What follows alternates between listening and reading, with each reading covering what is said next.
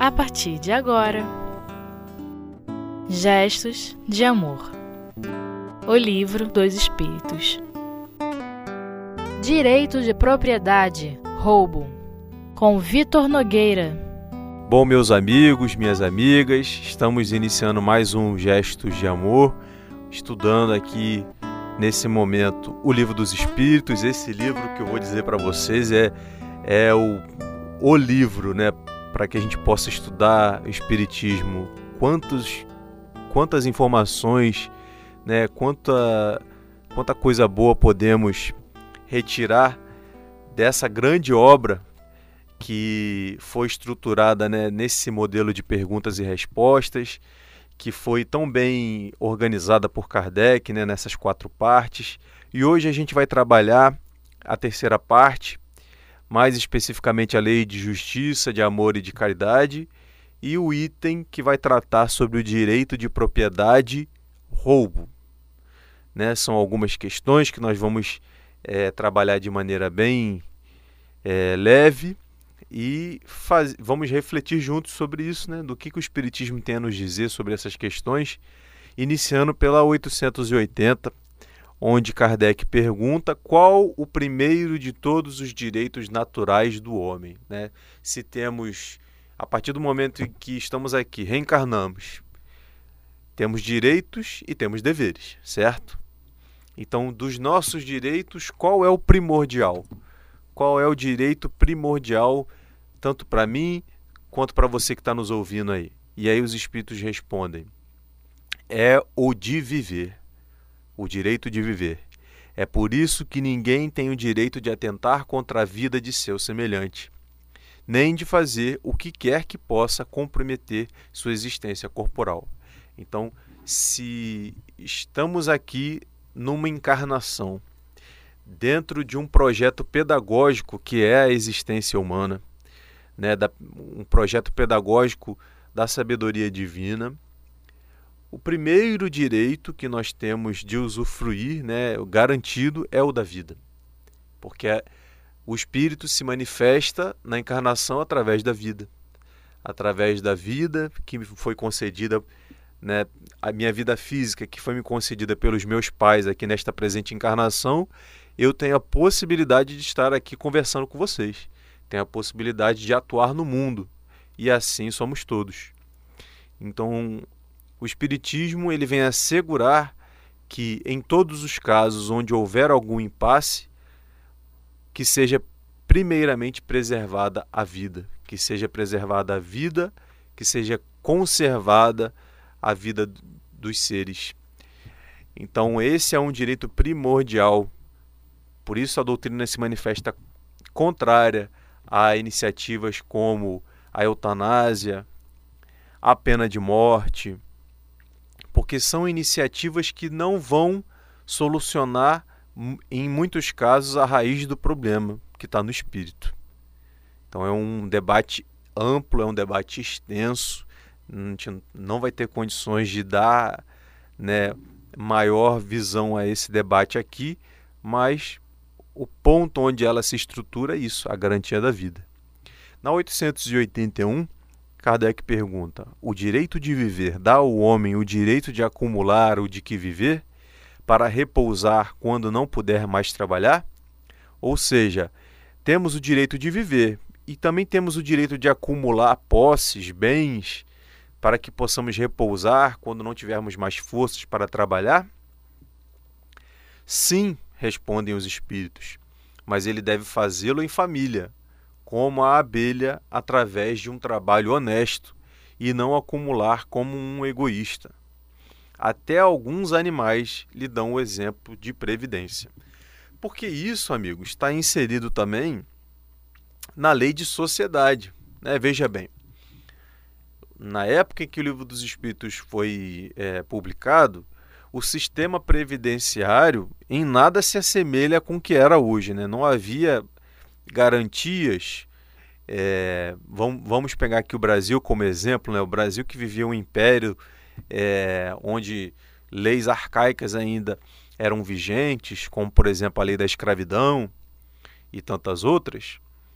Então, assim, é, eles dizem para a gente que é necessário sim buscar acumular uma quantidade de bens se essa quantidade vai nos possibilitar ter um repouso durante a nossa velhice, por exemplo. Porém, há que se atentar sobre o caráter dessa acumulação. Se ela é algo de natureza mais egoística, estou juntando só para mim, ou se é algo que leve em consideração também as necessidades da família que eu estou é, convivendo. E aí você pode me dizer assim, mas eu moro sozinho.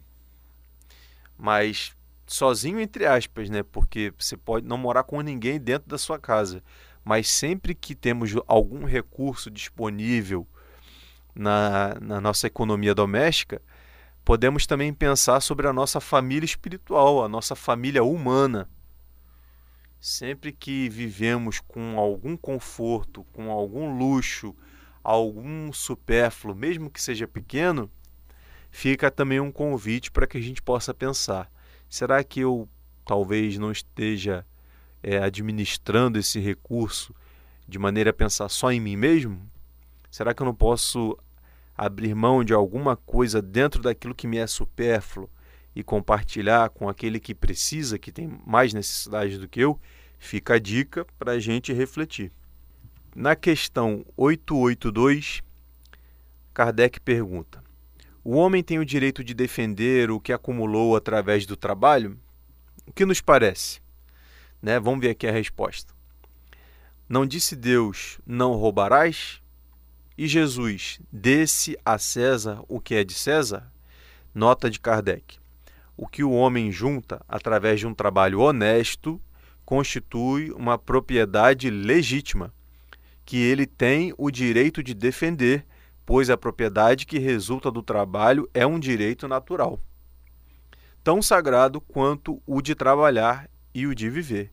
Se nós é, trabalhamos ao longo da nossa vida, se nós estudamos para nos capacitar a exercer uma profissão, e se nós dedicamos né, de maneira honesta é, parte da nossa energia, da nossa vida para isso, nós temos o direito de zelar por, por essa propriedade. Então, isso é um direito garantido. Jesus disse: dá a César o que é de César e a Deus o que é de Deus. Então, sobre até sobre a gestão dos recursos materiais, Jesus já havia falado quando esteve aqui conosco, né, sobre essa importância. É, e, e a, a grande questão está em que? Em tudo isso, né? A grande questão é que a gente muitas vezes não se contenta com aquilo que tem. Então, grande parte das guerras que nós observamos, né, na sociedade, no ambiente internacional, das disputas por territórios, né, por, por recursos naturais, ao longo da nossa história, está entrelaçada com esse direito de propriedade de roubo. Então a gente pode não se lembrar, porque hoje estamos aqui né, na, nesse, nesse momento presente, sob o véu do esquecimento, mas talvez muitos de nós estivéssemos comprometidos em tempos passados com essas guerras, com a disputa por esses territórios. E hoje, né, depois do advento do Espiritismo, somos brindados, né, podemos dizer assim, com essa mensagem clara sobre aquilo que temos que realizar aqui na Terra. Né? O uso e o bom uso, sobretudo, das posses que temos. Questão 883. O desejo de possuir está em sua natureza? Sim, mas quando é só para si e para sua satisfação pessoal, é egoísmo. Né? Então, a, a grande questão aí que já começamos a falar na questão anterior, o egoísmo como a raiz desses problemas. Né? É, desejar possuir um bem material e trabalhar para conseguir é legítimo, porque nós somos homens encarnados no mundo, sendo que é, é necessário fazer algumas perguntas sobre isso. E essas perguntas você segura um pouquinho aí, aguarda o nosso intervalo, que no próximo bloco a gente vai falar um pouquinho sobre elas, ok?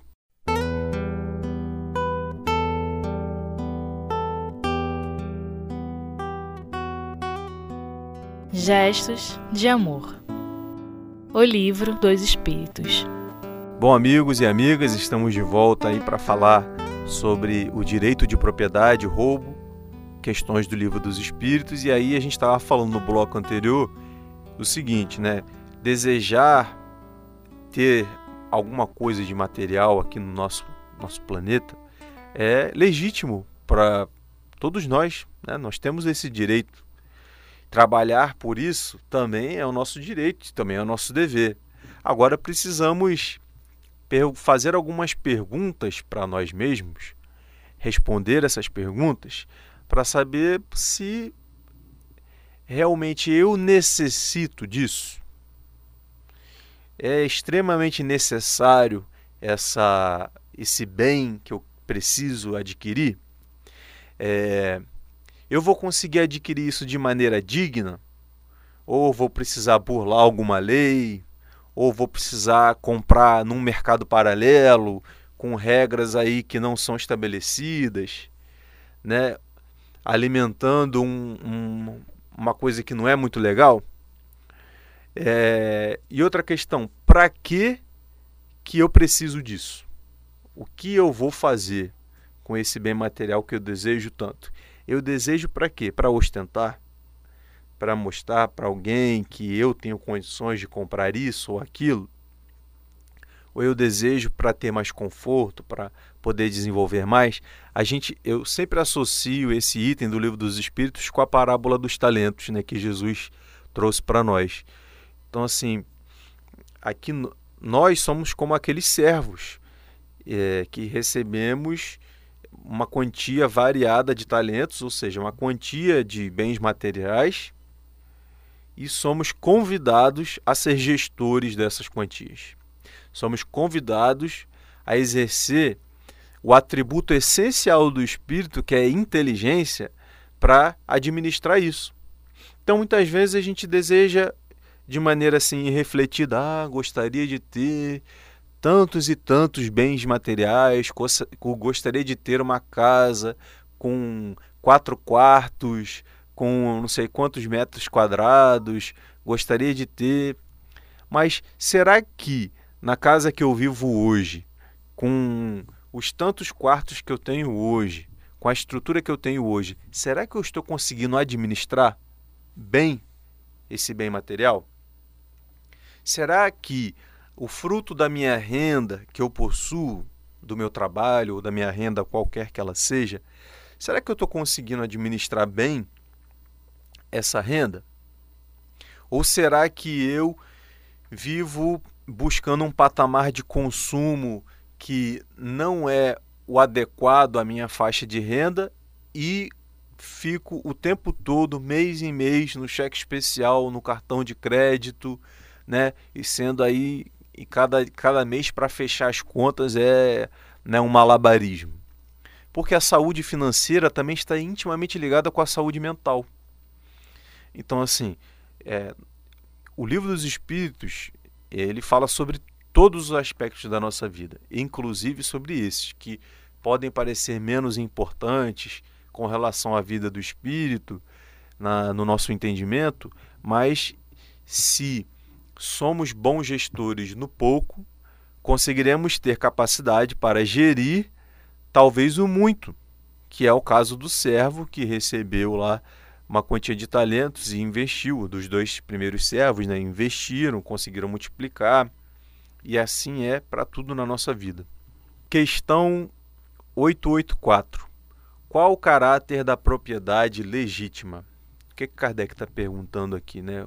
O que, quais são os atributos que uma coisa tem que ter para dizer assim, ó, não, isso aqui me pertence de forma legítima. Isso aqui é meu de posse, está garantido, né? E aí os espíritos respondem: só é propriedade legítima a que tenha sido adquirida sem prejuízo para outrem. E aí a gente vê aqui, ó, a lei de justiça, de amor e de caridade. sendo permeada dentro dessa questão. Porque é lícito é, desejar adquirir propriedades, bens materiais. Só não é lícito quando essa aquisição é feita a partir do prejuízo dos nossos semelhantes. E aí a gente tem inúmeros exemplos hoje no nosso planeta, que é um planeta marcado pela desigualdade socioeconômica.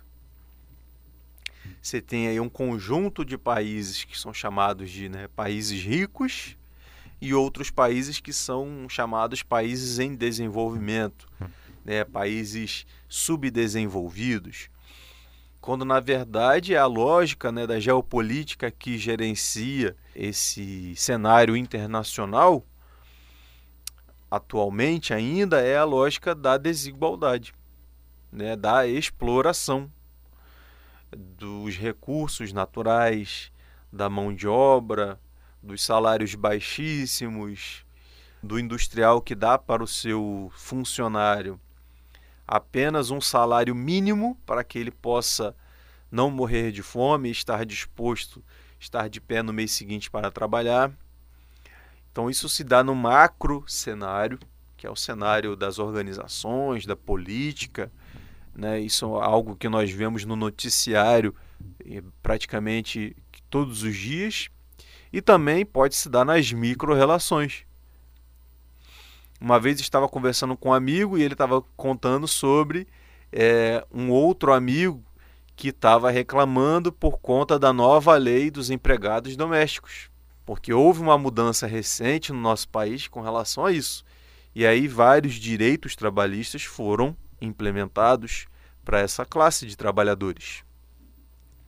E aí essa pessoa que antes reclamava do sistema, que dizia que era muito desigual, né, que é, tinha muita coisa errada, quando se viu confrontado a pagar aquilo que era devido em termos de direitos trabalhistas, de auxílios que são necessários, não gostou. E aí começou a reclamar, reclamar, reclamar, mas se a gente se coloca, como Jesus fala, né, se coloca no lugar do outro, aí a gente vê assim, como eu gostaria de ter as minhas condições trabalhistas garantidas, como eu gostaria de ter o meu salário, o meu décimo terceiro e etc. Não seria bom? Então é aquilo, né? As, que Jesus falou: dá a César o que é de César e a Deus o que é de Deus, porque se a gente busca um mundo de igualdade, de justiça, de amor, a gente também tem que contribuir com a nossa parte. Vai ter que mexer no bolso? Vai, meu amigo. Vai ter que renunciar a determinadas coisas? Vai. Mas na balança e social, em muitos casos, é, as despesas, né, comparando com aquilo que cada um né, é, recebe, com que, aquilo que cada um tem na pirâmide social, para os mais ricos nem, nem vai fazer tanta falta assim. Porque são realidades é, sociais muito diferentes. Então, dando sequência aqui ao nosso estudo, ele fala sobre. Vamos voltar aqui à resposta da 884, que é que os espíritos dizem: só é propriedade legítima aquilo que tenha sido adquirida sem prejuízo para outrem. Né? E aí a gente lembra na época em que esse livro foi publicado. 1857, a primeira edição de O Livro dos Espíritos. Lembra que a gente falou que no Brasil nós vivíamos um regime né, monárquico e ainda estava presente a escravidão? Naquele momento, para aquela sociedade, ainda era é, legítimo possuir um escravo. Você vai ver aqui nessa questão na 8885. O direito de propriedade é ilimitado? Certamente, tudo que é adquirido legitimamente é uma propriedade, mas, como já dissemos, sendo a legislação dos homens imperfeita, frequentemente consagra direitos convencionais que a justiça natural reprova. É por isso que reformam suas leis à medida que o progresso se realiza e que compreendem melhor a justiça. O que parece perfeito num século parece bárbaro no século seguinte. E é isso que nós vamos falar aqui para encerrar nossa conversa. Porque naquela época era absolutamente normal você ter um termo de posse de um, de um outro ser humano, que era chamado de escravo. Né? Homens escravizados eram tratados com, como mercadorias. Então os espíritos até nisso estão atentos quando ele diz assim, ó, numa determinada época pode ser a coisa mais normal do mundo. E hoje, quando a gente olha para trás, é algo bárbaro. Então, esse direito é legítimo? Não é legítimo. É... Então é isso, meus amigos. Nosso momento, nosso tempo está acabando. Infelizmente, né? A gente poderia ficar aqui falando horas sobre o livro dos Espíritos, essa obra tão interessante e que, como a gente falou, fala sobre tantos aspectos é, da nossa vida, né? Que a gente possa refletir e ler cada vez mais e pensar sobre de que maneira a gente pode aplicar a justiça, o amor, a caridade nas nossas vidas. Um grande abraço e até a próxima.